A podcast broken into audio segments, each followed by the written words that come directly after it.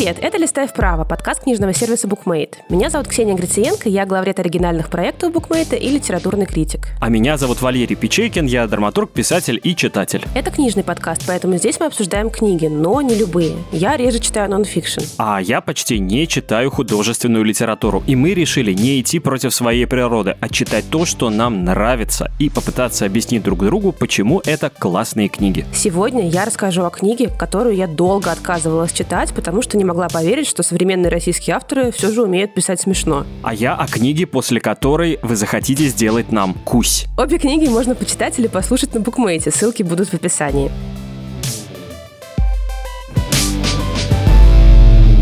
Моя книга называется «Мемы. Научный взгляд на феномен поп-культуры, захвативший мир». Ее написал Иван Кузнецов, выпустило издательство «Бомбора» в 2022 году. И, кажется, я впервые не произношу имя переводчика, потому что это книга российского автора на русском языке, но о мировом явлении. Что это? Тут на самом деле ничего объяснять не надо. Это наши любимые родные мемасы, смешнявки и веселые картинки. Удивительно, что эту книгу написал не ты. Действительно, я на самом деле, когда читал ее, мне казалось, что в конце должен быть раздел для заметок и дополнений, потому что мне есть что добавить к этой книге. Книжка состоит из четырех частей. Первая часть — это культурные гены. Это вот откуда есть пошли мемы, что это вообще такое. Вторая часть про пси-вирусы, про мем как психический вирус, да, и как он передается. Третья — про политику, а четвертое про альт-реальность, как мемы сегодня живут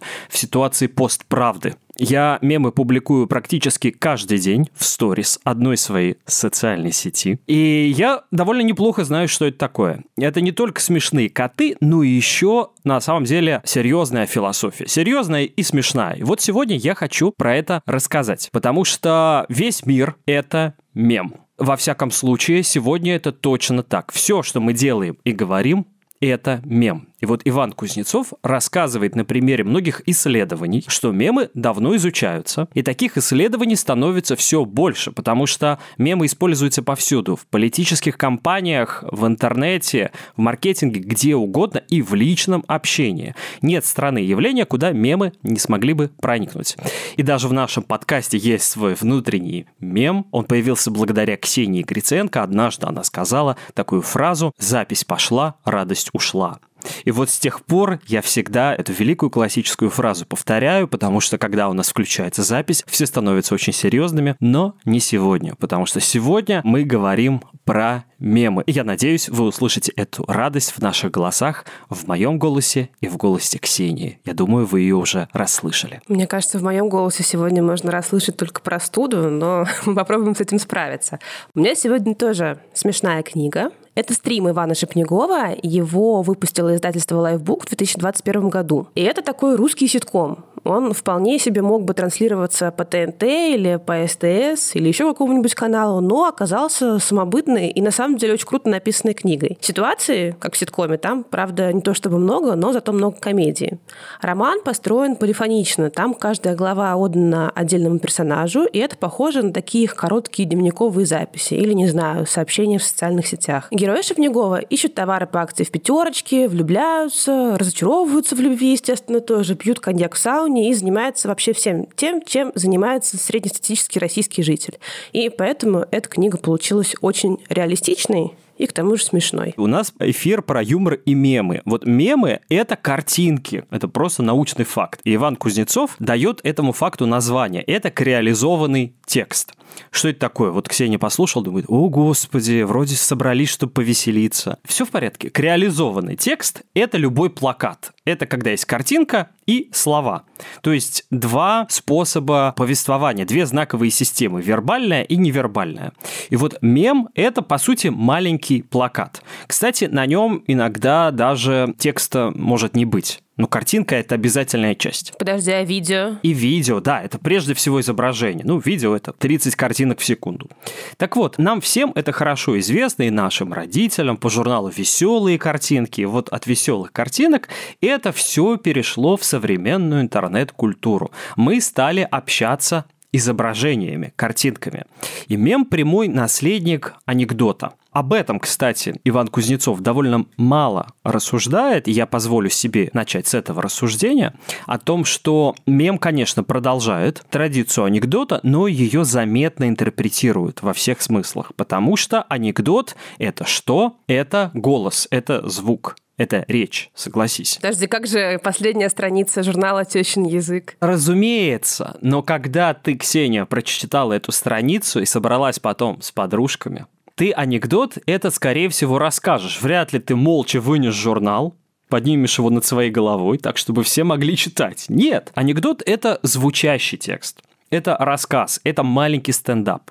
А Мем – это то, что мы пересылаем друг другу, как мы в нашем общем чате, и в ответ на смешную картинку мы чисто физически делаем одну только вещь. Вот послушай внимательно. Это такой хмык, да? Это наша психофизическая реакция. Если в ответ на анекдот, ну, раньше такое ты услышала бы, увидела бы, ты поняла, что это не смешно. Мем поменял способ передачи информации, мем поменял нашу психофизическую реакцию, буквально. А чтобы выразить то, что мем нам понравился, мы в чате пишем, что ахахахахахахаха да? Или ставим кринжовые эмоджи смеющиеся. Вот, но физической реакции мы очень часто не наблюдаем. И еще идеологически мем очень сильно отличается от анекдота, на мой взгляд, по одной теме. Вот очень многие мемы сегодня, они про слабость и про уязвимость, и про себя лично. Под многими мемами написано «это я весь день» или «это я в понедельник утром» или это я в пятницу вечером. А вот анекдот практически никогда так не смотрел на юмор и на человека. Я когда спорил об этом со своим другом, я сказал, ну приведите хоть один анекдот про слабость. И он рассказал мне такой анекдот. Вот сейчас посмотрим. Идет по лесу ежик и говорит сам себе, я очень сильный, я очень сильный. Навстречу ему идет медведь, видит ежика и дает ему ногой по спине. Ежик полетел, отлетел, покатился по земле, встал, отряхнулся и сказал, я сильный, но очень легкий.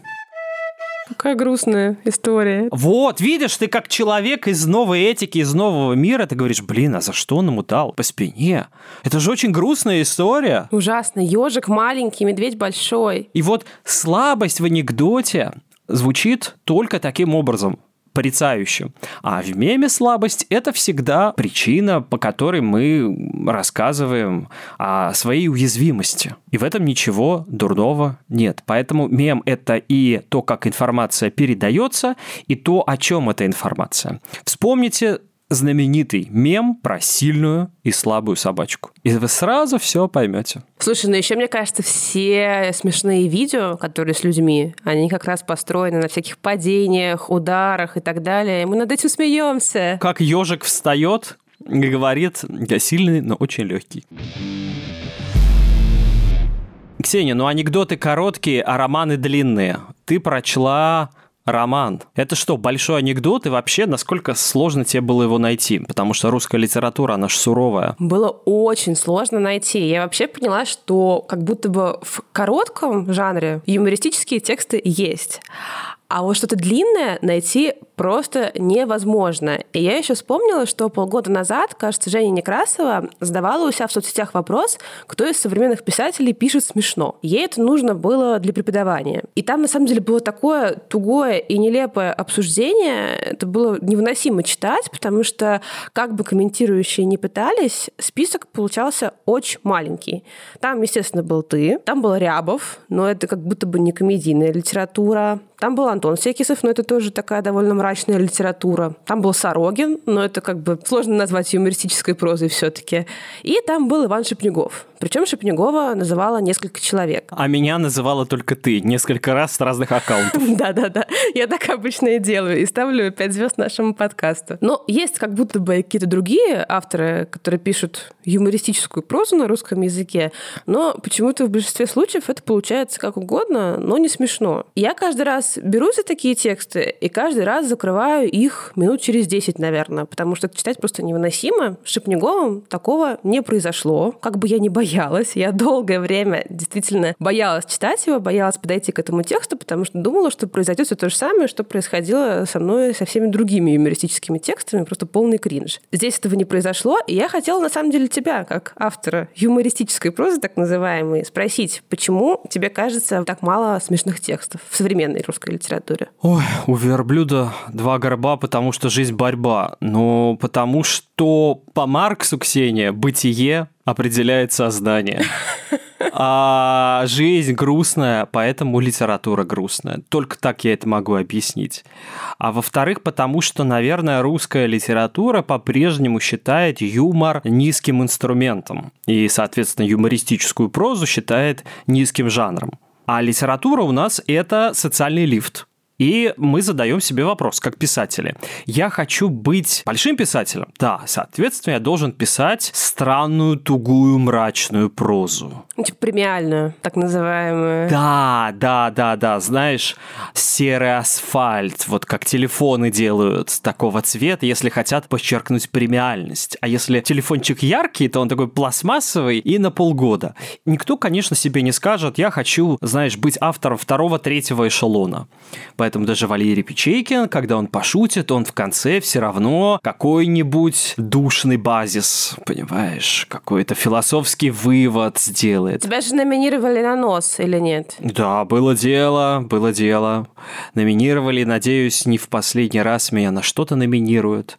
Хотя бы Шнобелевскую премию я точно должен получить. Слушай, ну вот пока не было таких у тебя изобретений, чтобы Шнобелевскую премию, подожди. Ну, кстати, если я начну рассылать спам, то у меня есть все шансы для того, чтобы стать лауреатом Шнобелевской премии. Я сейчас не шучу, потому что авторы так называемого нигерийского спама... Принцы? Да, да, да. Получили такую премию. Об этом рассказывает Иван Кузнецов. За что им, кстати, эту премию дали? Им дали эту премию в 2005 году за создание множества персонажей. Потому что если посмотреть на спам как на литературный проект, то реально люди создали целый мир. Ну да, это гиперреальность такая. О чем эти письма? Ну, я просто напоминаю, вы, может быть, до сих пор их получаете, если заглянете в папку спам своего почтового ящика. Это письма о том, что ваш дальний родственник или какой-то богатый человек хочет передать вам деньги, или ему нужна помощь с выводом денег, для этого он просит вас ему помочь. Или ваш дальний родственник хочет оставить вам наследство, и вот его адвокат с вами связывается. Или еще что-то третье, четвертое или пятое. И вот раньше люди этому реально доверяли, и люди на это велись, иначе бы спам не работал. Говорят, у спама ну, эффективность там 1-3%, да? Но так или иначе люди на это попадались, поэтому спам-письма существовали. Но они существовали еще по одной причине, по которой существуют мемы. Мемы – это, по сути, психические вирусы. Вот Кузнецов об этом пишет и приводит в пример двух больших ученых. Это российский ученый Бехтерев и нероссийский ученый Докинс. И вот Докинс впервые в книге «Эгоистичный ген» рассказывает про мемы, ну или по-английски мим, от латинского слова, означающего подражание. И вот если вы посмотрите на мем как на психический вирус, то вы реально поймете, что он ровно так и устроен. Потому что какая у вируса задача? Передаваться дальше к новым и новым и новым носителям. И чем мем успешнее, тем более эффективно он передается. В таком случае весь мир – это реально мем. Потому что если взглянуть так на вещи, то мир может показаться планетой, где по-настоящему живем не мы с вами, не Валерий Печейкин и Ксения Гриценко, а живут вирусы во всех их формах. И вот мемы это такие вирусы. Весь мир мем, а ты в нем Валерий Печейкин. Который прямо сейчас передается в ваши уши. Только попробуйте не переслать наш подкаст десяти своим друзьям. Я так и знала, что когда ты говорил про то, что будешь рассылать спам, ты будешь рассылать ссылку на наш подкаст. Мемы — это такие маленькие штучки. Представь, что это атомы. А еще есть молекулы. И вот молекулы мемов — это мемплексы. Именно так их называют Кузнецов. Это когда маленькие отдельные мемы объединяются в большие такие тучки мемов. Типа вселенная мемов? Ну да, да. Любая вселенная Марвел, любая книга, это по сути собрание мемов. Ведь мемы это не только смешные вещи, это еще, ну, по сути, любая идея, да, любая как бы кристаллизованная мысль, это маленький мем. И вот, наверное, ну, мне так кажется, книга «Стрим», как и любая художественная книга, это тоже такое собрание мемов. Вот расскажи, из чего она состоит и кто носители этих мемов, ведь там, скорее всего, есть герои. Это довольно мемный текст, потому что там много героев, и все они смешные. Стрим построен как стрим но не в том смысле, что это какой-то там стрим на Ютубе или Твиче, а в смысле такого потока, причем этих потоков несколько. В романе, кажется, около 10 персонажей, я, честно говоря, не считала, но главных трое. Лёша — это охотник за скидками, которого, честно говоря, я люблю больше всего, потому что он обожает пятерочку, не любит перекресток, потому что пятерочка это как бы такой честный магазин, а перекресток это что-то напичканное маркетинговыми уловками. И он все время ходит по пятерочке, выискивает там что подешевле, и вообще всю свою жизнь он так математически раскладывает. Например, он идет на спиддейтинг, отдает за него 799 рублей, внутри еще пьет молочный коктейль, и когда все проходит не так, как бы хотелось, он подсчитывает траты и злится, что на эти деньги мог бы набрать целую продуктовую корзину. Уверена, Валер, тебе знакома такая ситуация. У меня сейчас сердце просто заболело. Это Лёша, его должны звать Валера. Еще там есть Настя. Она такая карикатурная филологическая дева и разговаривает соответствующим образом. И третья главная героиня — это Наташа. Довольно недалекая красотка, которая работает в ЦУМе. Ну и сюжет довольно простой. Наташа бросила Лёшу, а Лёша замутил с Настей. И это, в общем, центральная канва этого сюжета. И вообще, мне кажется, почти каждая комедия типа «Друзей», «Как я встретила вашу маму», «Клиники» и, в общем, других ситкомах сводится к довольно примитивному сюжету. Герои ищут свою любовь и, в общем, находят ее, не находят, но все строится вокруг этого поиска. И тут как будто бы такая же схема. Ну, еще герои стрима ищут жилплощадь. Во всяком случае, точно Леша ищет жилплощадь. То он его ищет через соседа-пенсионера, то через Настю, а Наташа через отношения с богатым мужем своей начальницы. Все они, как и ты, Валера, живут в Москве, все локации там узнаваемые, хотя мне, прожившие последние 12, получается, лет в Петербурге, все эти реалии тоже показались довольно близкими. Ну и, собственно, как и с мемами, в комедии главное — это запоминаемость, потому что иначе они не будут распространяться. И мне кажется, что чем сложнее в ситкоме персонажи, тем менее универсальной и доступной она становится. Тут довольно простая схема работает. И все персонажи стрима — это такие московские стереотипы. Охотница за деньгами Наташа, Лёша — офисный клерк, Настя — псевдоинтеллигентная любительница Достоевского, которая там постоянно цитирует умные книги. Есть там еще отучившаяся в Лондоне так называемая мажорка. Есть интеллигентный пенсионер, его зовут Владимир Георгиевич, он мой любимчик, честно говоря. Есть еще какая-то воодушевленная Егиня, или, может, она там не Егиня, но ее зовут Вика, и она общем, всегда говорит о чем-то духовном. И другие.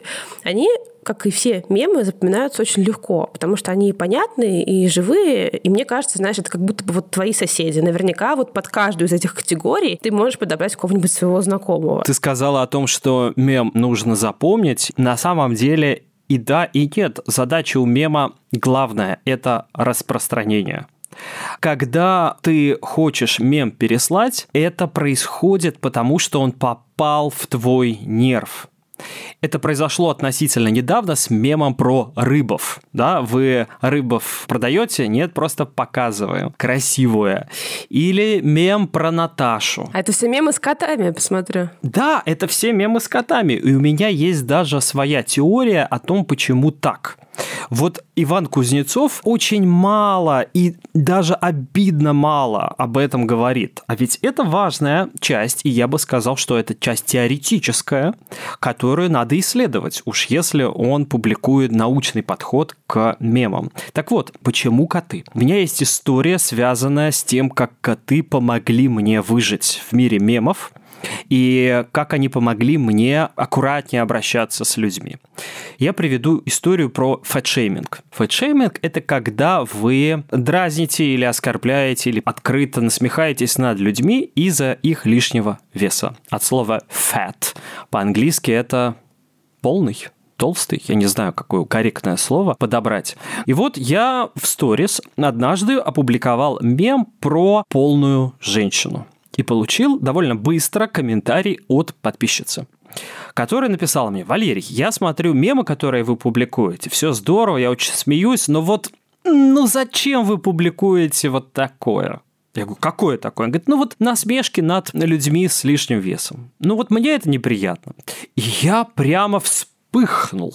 Я не знал, что ей ответить. Я написал своему другу, который сбросил пару лет назад больше 50 килограммов. Я ему написал, что вот такая ситуация. Скажите, вас обижают или обижали такие вот мемы и показал, о чем я говорю. Он мне написал, нет, не обижали и не обижают. Я вернулся к этой подписчице и стал набирать ей огромный ответ, что здравствуйте, задачи обидеть вас не было, но давайте я вам сейчас изложу теорию того, что такое юмор, как вы должны к этому относиться, как вы должны принять себя, меня и так далее. Я писал это полчаса. Через полчаса я выделил весь текст, удалил его и написал одно слово «извините». Потому что я понял, что юмор – это такая штука, которую неплохо бы оттачивать на тех, кто сильнее. Я всегда говорю, с тех пор оттачивайте юмор на своем начальнике. Вот если хотите посмеяться... Если хотите остаться без работы. Да, смейтесь над начальством, и вы действительно поймете, что такое острый юмор. А смеяться над уязвимостью – это неправильно. Я написал одно слово «извините», но следом я опубликовал мем с толстой кошкой. И ни одна кошка не предъявила мне претензий. Удивительно, не правда ли? Я очень жду этого момента, который чисто теоретически в будущем на самом деле может наступить, когда животные обретут речь при помощи, может быть, чата GPT. И кошки закопают Валерия Печенькина. Кошки стали универсальным мемом в интернете. Они переносчики юмора, и они позволяют нам, людям, продолжать шутить над тем, что мы друг другу запрещаем коты стали таким вот по Фрейду вытесненным да, подсознанием, которые согласны принимать на свой счет все возможные шутки. Какой кошмар! Это как тот ежик. Ну, по сути, да. То, что на человека направлять нельзя, можно направлять на кота. И кот как ловушка для привидений из сериала «Охотники за привидениями», поглощают все наше человеческое. Весь яд. Да, спасибо вам за это, коты, потому что без вас реально мы сошли бы с ума. Да, издевались бы друг над другом. Но в отличие от котов, у героев Шепнегова все-таки голос есть, причем в прямом смысле. Как я уже тебе говорила, каждая глава романа написана от лица одного из этих персонажей. И вообще, как мне кажется, одна из главных проблем написания текста от первого лица в том, что это очень часто неубедительно, потому что автор вкладывает все свое писательское мастерство в текст и пытается заставить нас поверить, что его персонаж мыслит такими же метафоричными конструкциями. Ну, практически как если бы был написан роман от лица кота. И, кстати, такие романы есть, например, Гофман. Шепнегов делает простую, но совершенно гениальную вещь. Он пишет каждую из этих глав так, как их писали бы сами герои. Со всеми ошибками или же, наоборот, с такой преувеличенной литературностью, как у филологической девы Насти.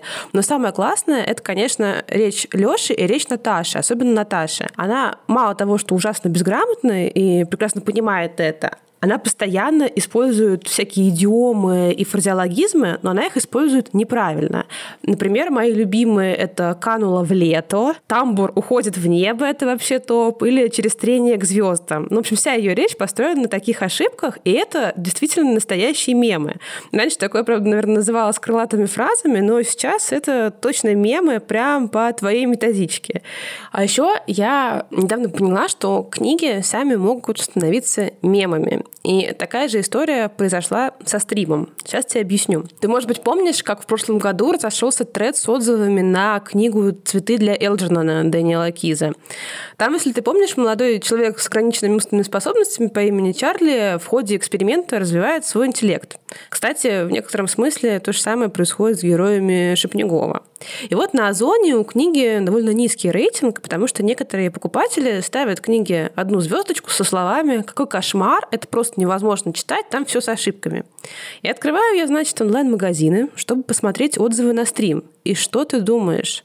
Ну, ладно, там нету как будто бы людей, которые не понимают, почему текст написан именно так, но точно есть те, кто говорит, что читать такой текст просто невозможно, везде ошибки, и это совершенно нельзя читать, хочется после такого прочитать какой-то классический текст. Знаешь, я в свое время, ну и сейчас находил отрицательные отзывы на Пушкина. А какие? Ну, долго... А что в стихах? Что не мог нормально, понимаешь, ну, как бы написать? Зачем ты выпендриваешься со своей онегинской строфой? Ну, что это, как бы? Ну, вот зачем так? Да, отзывы, конечно, это проклятие современного мира.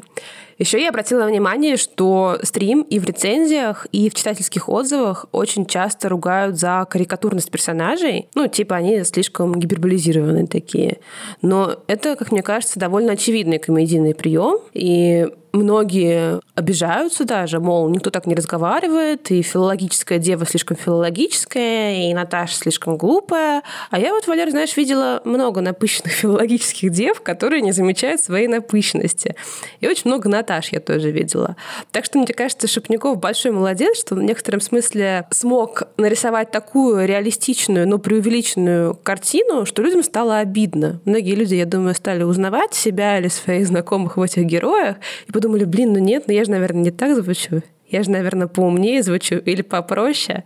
И оказывается, что он все сделал как надо. Эх, я, конечно, не могу не вспомнить эпиграф к одной известной комедии, которая называется «Ревизор». Нечего на зеркало пенять, коли рожа крива. Поэтому Николай Васильевич Гоголь давно-давно это все предчувствовал. Да, у юмора есть такое свойство, когда ты смеешься, хохочешь над нелепостью персонажа, а потом понимаешь, что это ты. Но это, кстати, в хороших книгах происходит, поэтому если есть такие отзывы, это значит, что у Шепнегова хорошая книга, когда в какой-то момент понимаешь, что смеялся все это время над собой.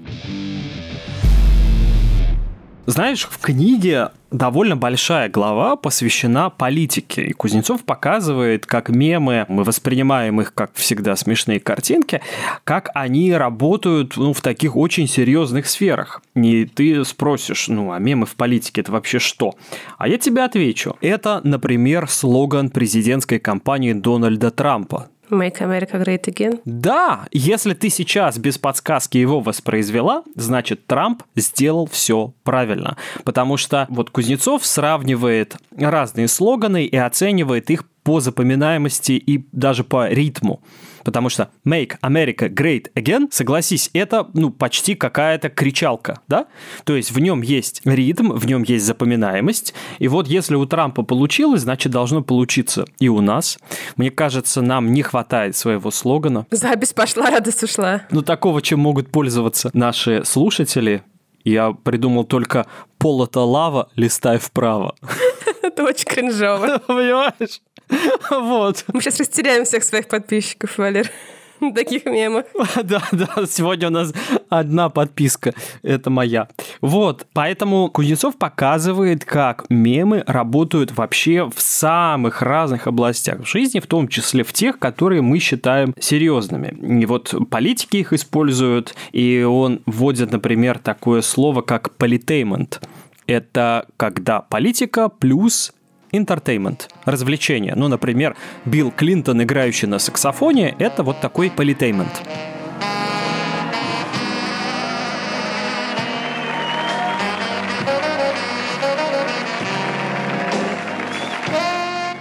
Если кто-то что-то запомнил, даже какую-то оговорку, например, помнишь, у Трампа в Твиттере было такое слово «ковфифи», о котором потом все гадали, что это значит. Думаешь, это оговорка? А, ну вот все пытались понять, что он имел в виду. Это секретная переписка с инопланетянами, или это пароль от его Wi-Fi, что это?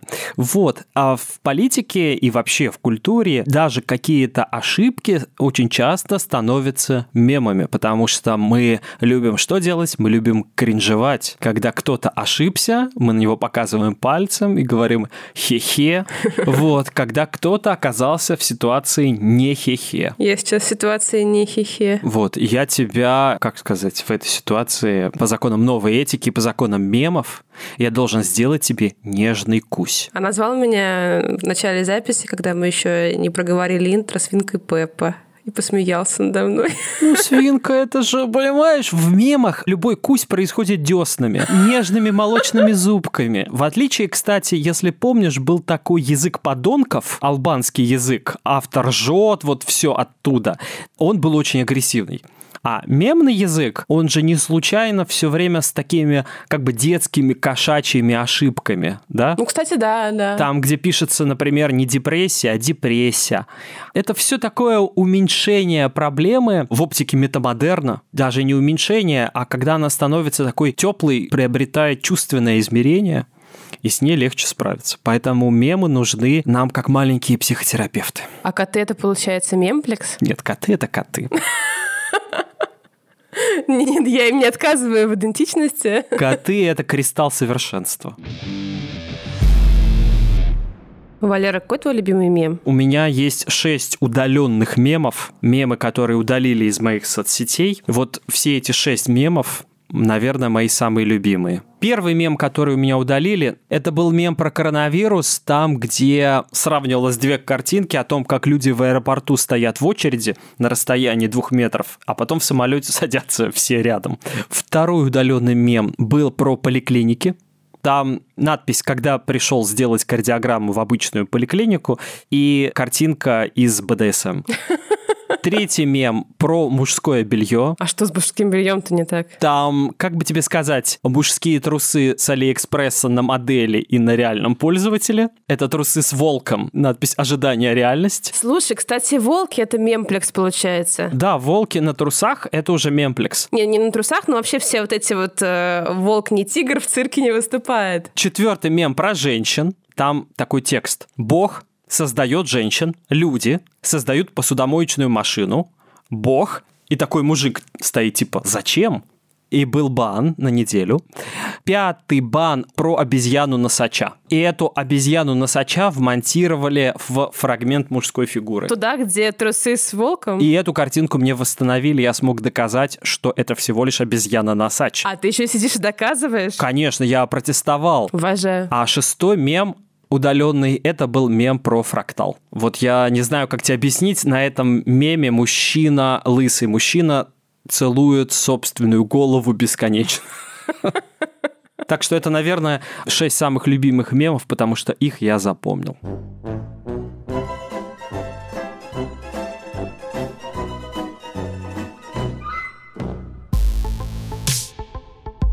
Напоминаем, что и мемы, научный взгляд на феномен поп-культуры, захвативший мир, и стрим можно найти на букмейте. Ссылки оставим в описании. А этот подкаст можно слушать везде. Яндекс Музыка, в приложении Bookmate, Apple подкастах, Google подкастах, Кастбоксе, Ютубе и вообще на всех платформах, везде, где только вам захочется. И еще нам можно ставить 5 звезд и писать отзывы. Перешлите, кстати, этот выпуск 10 друзьям, иначе мы придем и сделаем вам Кусь? Ой, умер от кринжа.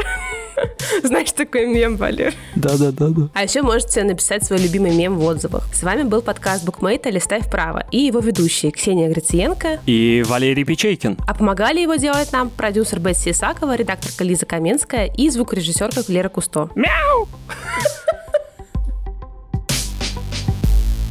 Ну что, мы погнали дальше в наш мир юморесок. Я одержим смехопанорамой.